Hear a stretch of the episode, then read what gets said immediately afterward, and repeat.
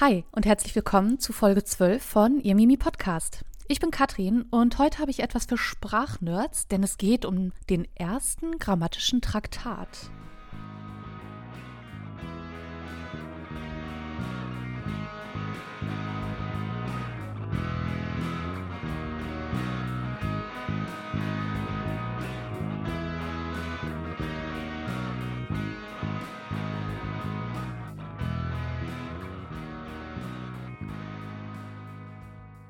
Ja, hi und nochmal herzlich willkommen. Ähm, ich freue mich, dass ihr wieder dabei seid. Und bevor wir ja in das spannende grammatische Thema heute starten, keine Angst, es wird nicht allzu grammatiklastig, aber es wird um Grammatik gehen. Hm, wie lässt sich das vereinbaren? Das finden wir gleich heraus. Keine Sorge, es wird mit Sicherheit wieder sehr, sehr spannend.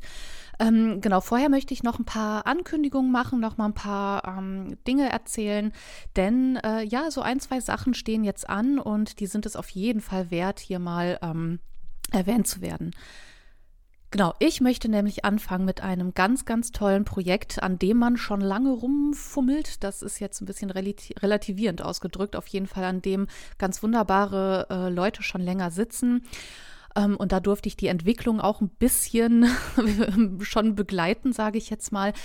Denn äh, das ist nämlich auch für euch als Hörerinnen und Hörer super interessant. Es gibt nämlich das Projekt Geschichtspodcasts.de, das jetzt ins Leben gerufen wurde. Geschichtspodcasts.de ist nämlich ähm, ja etwas von Geschichtsnerds für Geschichtsnerds, wenn man das so sagen darf. Ja, was ist also Geschichtspodcasts.de?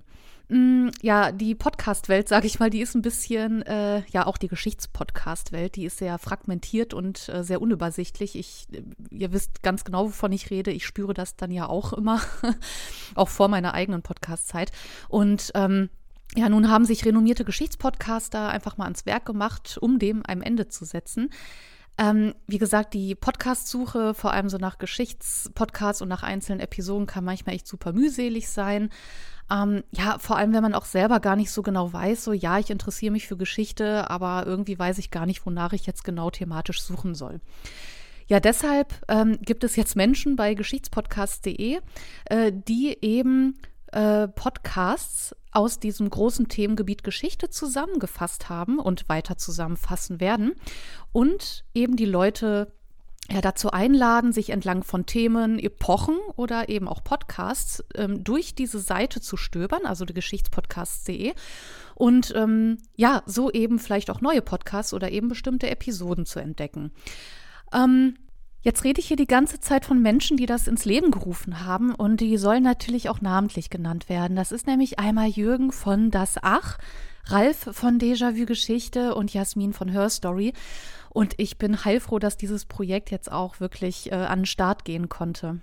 Ja, dabei werden vor allen Dingen ähm, ja, unabhängige äh, Podcasts gelistet, eben ja jenseits der Top 3 Chartpositionen, was ich äh, auch sehr, sehr gut finde, weil man da eben auch wirklich mal die Chance hat, alle Podcasts übersichtlich an einem Ort zu haben. Also ganz, ganz großartig.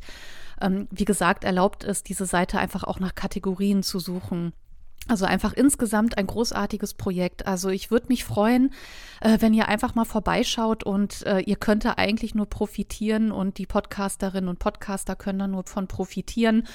Und äh, den Link packe ich euch in die Show Notes. Also kommt gerne vorbei. Und ähm, ich glaube, das ist eine ganz, ganz großartige, nee, ich weiß, dass das eine ganz, ganz großartige Sache für uns Geschichtsnerds ist da draußen. Und dann habe ich noch eine Ankündigung in eigener Sache. Ähm, und zwar, es wird passieren. es kommt meine erste Kooperationsfolge. Und ich habe die großartige Ehre, meine allererste Kooperationsfolge zusammen mit Ralf Grabuschnik von Déjà-vu Geschichte zu machen. Also ich freue mich da wie Hulle drauf. Die Folge wird dann am 20.02. an dem Sonntag bei mir erscheinen, einen Tag später dann bei Ralf. Seine Folgen erscheinen immer montags. Und ähm, ja, ich darf verraten, dass die Folge, die gemeinsame mit Ralf, ein kleiner Auftakt äh, wird zu einer kleinen Podcast-Miniserie meinerseits. Äh, da will ich noch gar nicht allzu viel verraten. Ähm, ich halte euch da rechtzeitig auf dem Laufenden. Aber wie gesagt, äh, wenn ich schon eine erste Kooperationsfolge mit so einem grandiosen Podcaster wie Ralf haben darf, ähm, dann äh, ja, dachte ich mir, kann ich da auch gleich mal im Nachgang äh, ja ein kleines Special daraus machen. Genau. Und wie gesagt, ich freue mich drauf und bin da echt mal gespannt, auch was ihr dazu sagt. So, nach diesen ganzen Ankündigungen geht es jetzt aber auch mal in die eigentliche Sache, beziehungsweise starten wir mit unserem Fun Fact. Mm, wie angekündigt geht es ja heute um Grammatik, Sprache, aber das kann ich auch schon mal verraten, es geht auch wieder um Island, also es geht auch wieder ein bisschen in den Norden. Und dann dachte ich mir, für einen Fun Fact wäre es doch sehr passend, wenn ich ja das Thema Sprache und Island zusammenführe, deswegen hier ein kleiner Fun Fact aus der isländischen Sprache. Ja, denn das Isländische hat sich seit dem Mittelalter tatsächlich kaum geändert. Ja, warum ist das eigentlich so? Ja, das Isländische entwickelte sich im Zeitalter der Wikinger aus dem Altwestnordischen heraus und das wurde eben von den norwegischen Kolonien ja ähm, in Norwegen gesprochen und äh, letztendlich waren es ja die Norweger, die eben Island besiedelten und so eben auch die Sprache nach Island brachten. Ja, im 11. Jahrhundert begannen sich die Sprachen mh, mm, dann herauszubilden, also Isländisch und Norwegisch begannen sich dann separat herauszubilden und weiterzuentwickeln. Und ja, knapp 200 Jahre später gab es dann eben auch eben diese ganz deutlichen Unterschiede innerhalb dieser Sprachen. Ähm, aber beide haben eben die Ursprünge aus dem Altwestnordischen. Ja, das Isländische hat sich dann, wie gesagt, aber gar nicht so stark verändert im Laufe der Jahrhunderte. Denn das moderne Isländisch, das ähnelt der Sprache der Wikinger damals sehr, sehr stark, sodass die Isländer von heute ähm, ja theoretisch eben das lesen und verstehen können, was in den alten Handschriften des 12. Jahrhunderts zum Beispiel steht. Also können sie ja quasi Sagas auch problemlos lesen. Also äh, zumindest inhaltlich und sprachlich, ähm, die damalige Schrift muss man sich natürlich auch erstmal irgendwie aneignen können. Ja, auch zeichnet sich das Isländische nicht unbedingt ähm, ja, durch Dialekte aus. Also es gibt zwar ganz leichte Dialekte wohl, die aber auch nur sehr schwach ausgeprägt sind, was, ja, denke ich mal, an der geringen Bevölkerungsdichte liegt und dass die eben so aufeinander klucken auf der kleinen Insel. Mm, ja, wenn man sich zum Beispiel anschaut, wie sich das Mittelhochdeutsche von unserer ja, modernen Sprache heute unterscheidet und wenn man sich anguckt, wie viele Dialekte es im Deutschen gab und gibt, ist es ja schon fast, mh, mm, ja, ich sag mal, beneidenswert, wenn man als Isländer ähm, ja seine eigene alte Sprache auch noch so gut verstehen kann.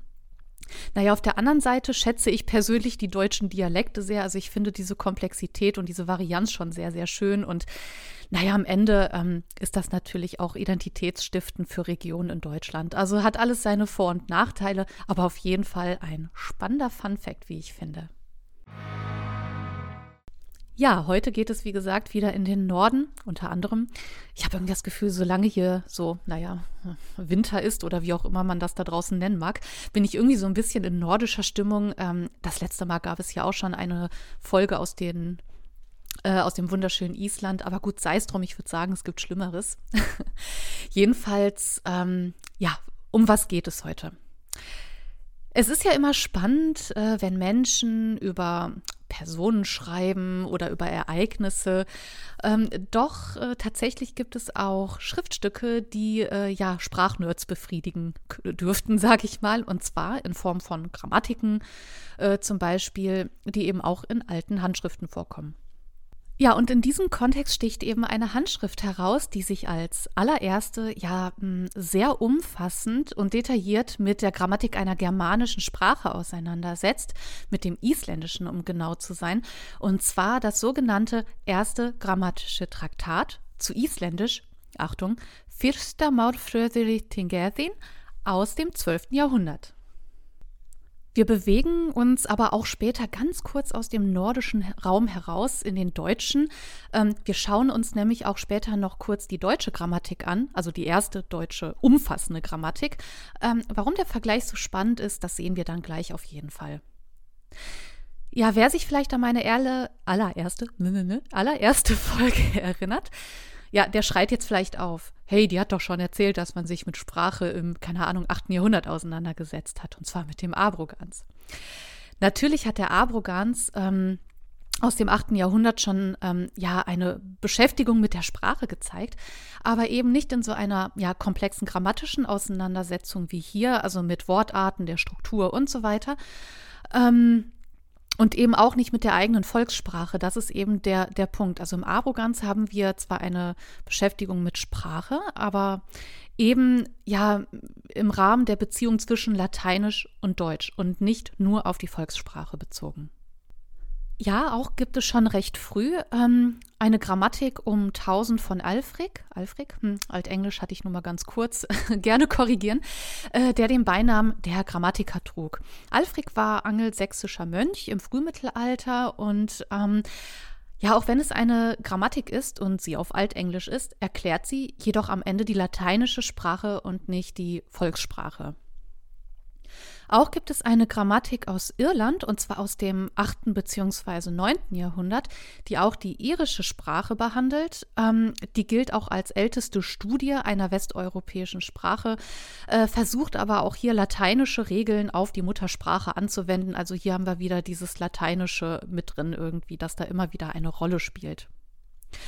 Auch an dieser Stelle kurz zu erwähnen ist der römische Grammatiker Donatus, ähm, an dem sich dieses, ja, die irische Grammatik auch orientierte. Aber auch hier haben wir wieder die, ähm, ja, ich sag mal, die lateinische Note.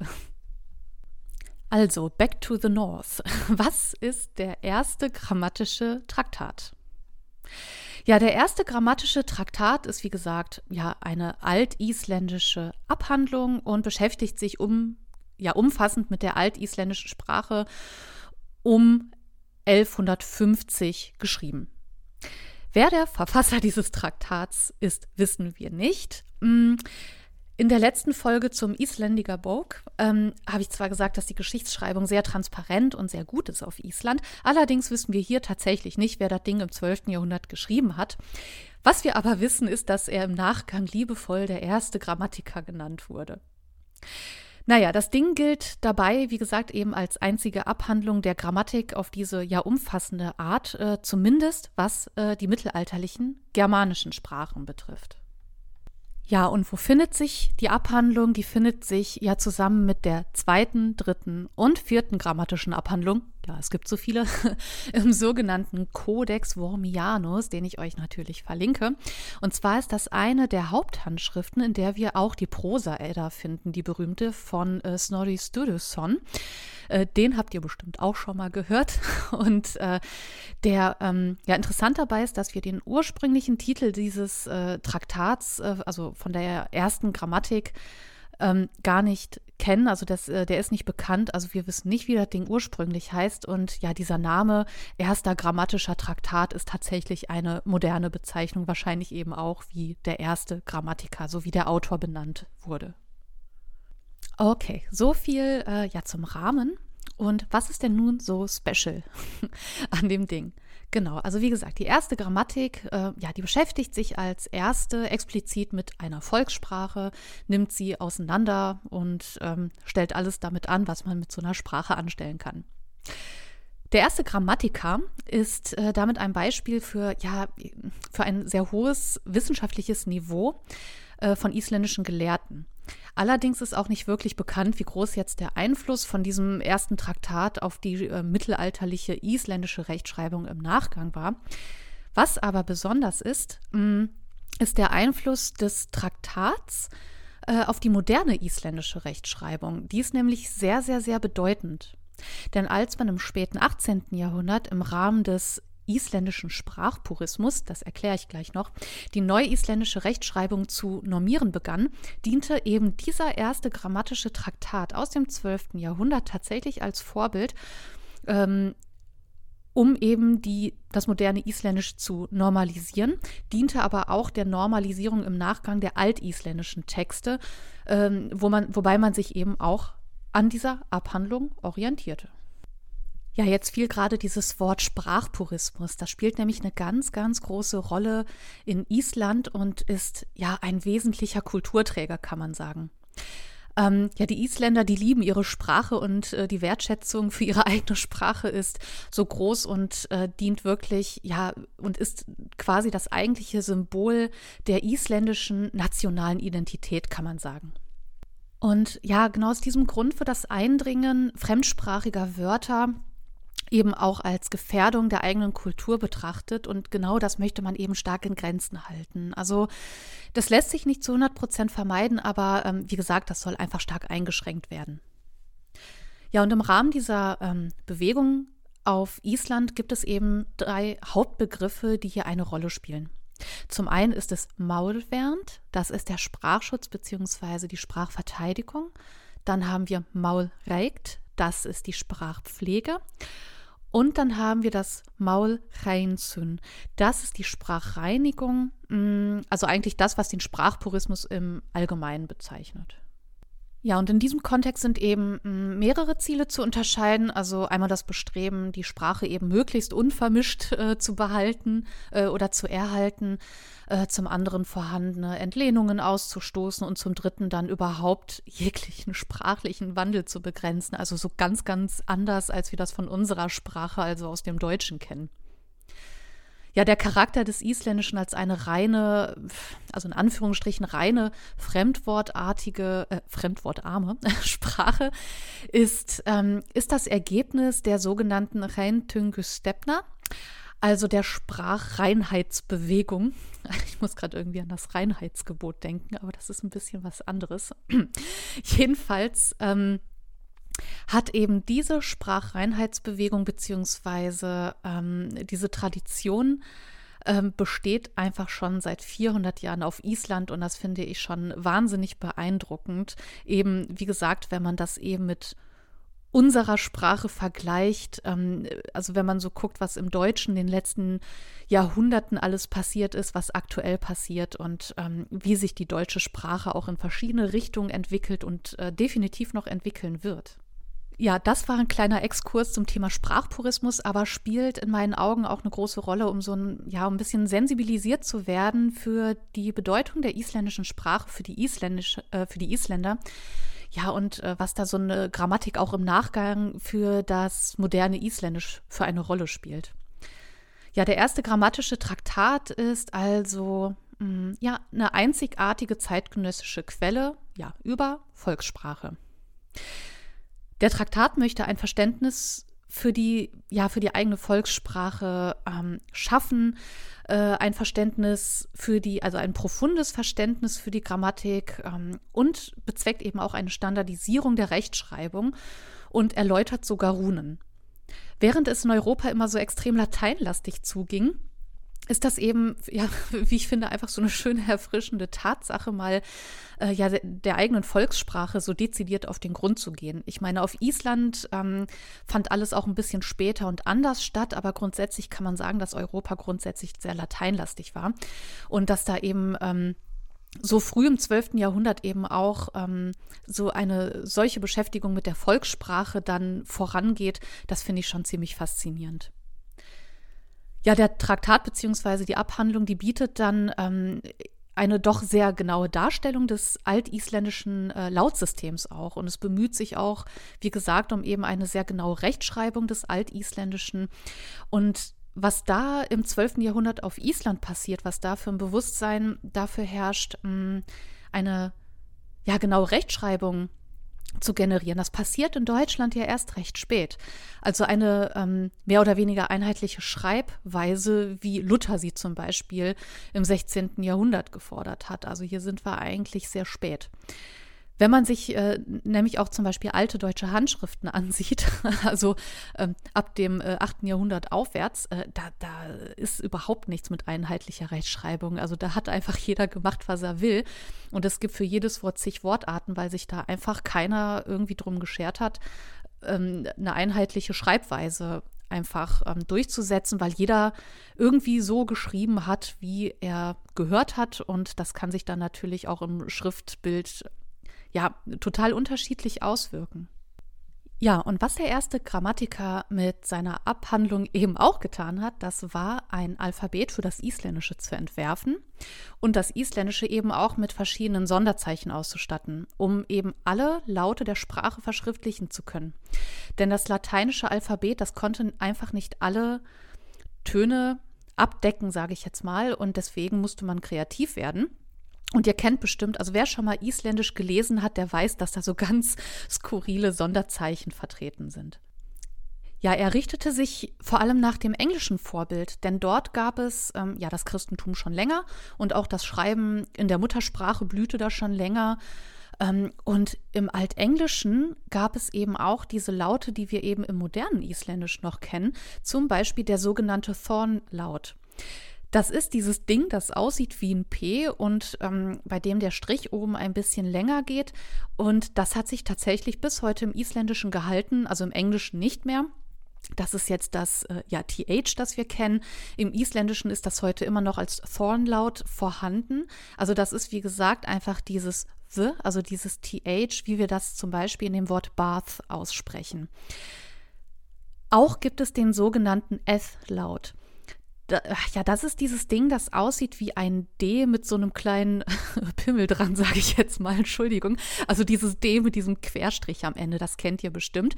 Das gab es auch im Altenglischen, hat sich aber bis heute im Isländischen erhalten. Und das wird jetzt im Gegensatz zu diesem harten TH wie in Bath, wird das etwas leichter ausgesprochen als der Vornlaut. Also es wird eher ja, wie im Mittelteil ausgesprochen, wie in Mother zum Beispiel. Also so ein bisschen leichter und äh, nicht so hart. Also auch hier sehr, sehr spannend, dass ja immer noch diese Sonderzeichen von früher immer noch im heutigen Isländisch vorhanden sind. Und das zeigt ja eben auch den Erhalt der Sprache. Also super, super spannend. Ja, ich habe ja angedroht, dass wir zum Vergleich uns mal die erste deutsche Grammatik angucken. Ja, die erste deutsche Grammatik in dieser Fülle oder ja in dieser Komplexität, sage ich mal, die ist tatsächlich ja erst in der frühen Neuzeit erschienen, also im 16. Jahrhundert, also Mitte, Mitte des 16. Jahrhunderts. Und hier befinden wir uns auch in der Zeit des Buchdrucks, weswegen ja die erste deutsche Grammatik eben vor allem auch als Druck vorliegt. Aber gerade deswegen ist das auch als Vergleich eben spannend. Also wenn man so sieht, wie früh auf Island, also im 12. Jahrhundert, ähm, man sich eben mit der Volkssprache so krass auseinandergesetzt hat ähm, und wenn man eben sieht, dass das in Deutschland ja doch recht spät passiert ist. Also Grammatiken an sich hat es ja, wie gesagt, schon früher gegeben. Ähm, die erste Grammatik, die die eigene oder deutsche Grammatik, die die deutsche Volkssprache erklärt, taucht dann, wie gesagt, eben mit dieser deutschen, also mit der deutschen Grammatika von Valentin Ickelsamer 1534 auf, also Mitte ja, des 16. Jahrhunderts. Und das finde ich ganz spannend, weil ja, wenn es dann immer heißt deutsche Sprache und Entwicklung und bla bla bla, da kommt, kommt einem immer sofort Luther ähm, in den Kopf, der die deutsche Sprache vereinheitlichen wollte und so weiter. Ähm, viel spannender finde ich eben ja die deutsche Grammatika von Valentin Ickelsamer. Ähm, denn während ja, bis dahin eigentlich nur lateinische oder griechische Grammatiken produziert wurden, gab es eben mit dieser deutschen Grammatika eben auch ja eine deutsche was am Ende eben eine höhere Bewertung der Volkssprache, also des Deutschen, bedeutet. Mm, am Ende war es das Ziel von Ickelsamer eben, ja, diesen bewussten Umgang mit der Muttersprache eben äh, zu haben. Und äh, das finde ich äußerst spannend, ähm, denn das Deutsche, das diente hier einfach nicht mehr als mh, mm, Vehikel, um die lateinische Sprache zu erklären, mh, mm, sondern hier haben wir die deutsche Sprache, die die deutsche Sprache erklären soll. Und das finde ich schon ja, spannend und ein bisschen ja, revolutionär, wenn auch etwas spät im Gegensatz zu Island. Ja, also nicht nur als Absolventin der Germanistik, sondern auch als Lektorin finde ich Grammatik an sich super spannend. Mm, und eben auch die Frage danach, wann man sich wo mit der eigenen Sprache auseinandergesetzt hat. Also natürlich ist es auch spannend zu gucken, ähm, wie sah es mit der lateinischen Sprache aus und so weiter. Das lässt sich ja auch ja, nicht so ganz vermeiden, wenn man sich mit mittelalterlicher Geschichte auseinandersetzt. Aber gerade dadurch, dass das Lateinische immer so präsent war, ist es eben auch äh, omnipräsent. Haha, da haben wir es, ne? auch schon wieder ein lateinisches Wort in unserer heutigen Sprache. Aber gerade deswegen ist es auch eben super spannend zu gucken, ähm, wie verhielt es sich eigentlich mit dem Umgang mit der Volkssprache, also mit der eigenen Sprache. Mm, ja, klar haben wir ähm, vorher, also vor dem 12. Jahrhundert, also vor Erscheinen der ersten äh, Grammatik, ähm, viel Beschäftigung mit Sprache, also Stichwort Abrogans, ähm, der zeigt das ja. Aber dass man sich eben, wie gesagt, ähm, neben diesem omnipräsenten Latein eben auch mit der bewusst äh, mit der Volkssprache auseinandergesetzt hat. Das finde ich schon sehr, sehr spannend und vor allem auch, dass sich das zeitlich einfach so unterscheidet. Also während das im, auf Island im 12. Jahrhundert passiert ist und in Deutschland in diesem Ausmaß erst im 16. Jahrhundert. Ich würde sagen, die Skandinavier, die waren uns da auf jeden Fall voraus, wie bei vielen anderen Sachen, äh, Stichwort Digitalisierung. Ähm, in Deutschland ähm, wird das wahrscheinlich auch noch ein Weilchen dauern, aber auch hier sehen wir, die Skandinavier, die hatten auch, was äh, den Umgang mit Grammatik angeht, anscheinend so ein bisschen die Nase vorn. Naja, ich habe mich dann natürlich auch gefragt, warum das in Deutschland auch erst so viel später kam. Und naja, man muss beachten, ähm, dass 1534, als die Deutsche Grammatica von Ickelsamer erschien, wir uns mitten in der Reformation befinden, äh, inmitten des Buchdrucks, inmitten des Humanismus, wo eben ja der Mensch im Fokus steht, der Verstand des Menschen. Und genau da erscheint eben eine Grammatik, die sich eben mit der Sprache des Volkes auseinandersetzt. Mm, also eine Zeit, in der man sich von der Kirche abkoppeln wollte, eine Zeit, in der die Kirche als Bildungsmonopol ja weitestgehend abgelöst werden sollte und ähm, demnach auch die lateinische Sprache einfach nicht mehr, ja einfach nicht die Sprache des Volkes ist und daraus eben der selbstbewusste Umgang mit der Volkssprache sich herausgebildet haben könnte. Ja, so oder so ein unheimlich spannendes Thema. Ich hoffe nicht nur für Germanisten und Germanistinnen, oder äh, für Lektoren und Lektorinnen. Äh, ich hoffe, auch an, alle anderen hatten Spaß an der Folge. Also ich finde das unglaublich spannend, vor allem eben auch die Frage nach diesem Sprachpurismus auf Island. Mm, deswegen auch hier mal eine Frage. Also was haltet ihr von Sprachpurismus oder Habt ihr lieber, so wie im Deutschen, äh, findet ihr das spannender, wenn eine Sprache viele Dialekte hat und viele Varianzen? Ähm, das könnt ihr mir sehr, sehr gerne schreiben. Da interessiert mich eure Meinung zu. Das könnt ihr wie immer per E-Mail tun, also hey mit y at irgendwas mit mittelalter.de. Gerne könnt ihr mir auch über Instagram schreiben, da bin ich auch sehr, sehr gut erreichbar. Mm. Auch lade ich dich dazu ein, meinen Newsletter zu abonnieren und den Link findest du auch wie immer in den Show Notes und da kriegst du ja alle zwei, drei Wochen ähm, die News von mir, von ihr, Mimi, was ist los, was könnte los sein, was wird los sein, also alles, ähm, äh, alles rund um die Irmimi-Welt, alles rund um Mittelalter und Handschriften. Ja, und an dieser Stelle nochmal eine Erinnerung an das großartige Projekt geschichtspodcast.de, also auch verlinkt. Also da empfehle ich euch auf jeden Fall reinzugucken. Es lohnt sich auf jeden Fall. Ganz, ganz tolles Projekt. Mm, und wie gesagt, am 20.02. erscheint meine erste Kooperationsfolge mit Ralf Grabuschnik. Da freue ich mich drauf und ich hoffe, euch wird es genauso viel Spaß machen wie ähm, mir. Und ähm, genau in diesem Zuge wird dann eine kleine Mini-Podcast-Serie erscheinen ähm, ich verrate, wie gesagt, noch nicht allzu viel. Ihr werdet es rechtzeitig erfahren. Ja. Und auch wenn du so Feedback zu der Folge hast, schreib mir gerne. Ich freue mich drauf. Und nun bleibt mir nicht mehr viel zu sagen, außer wie immer im Sinne der Geschichte immer schön zurückschauen.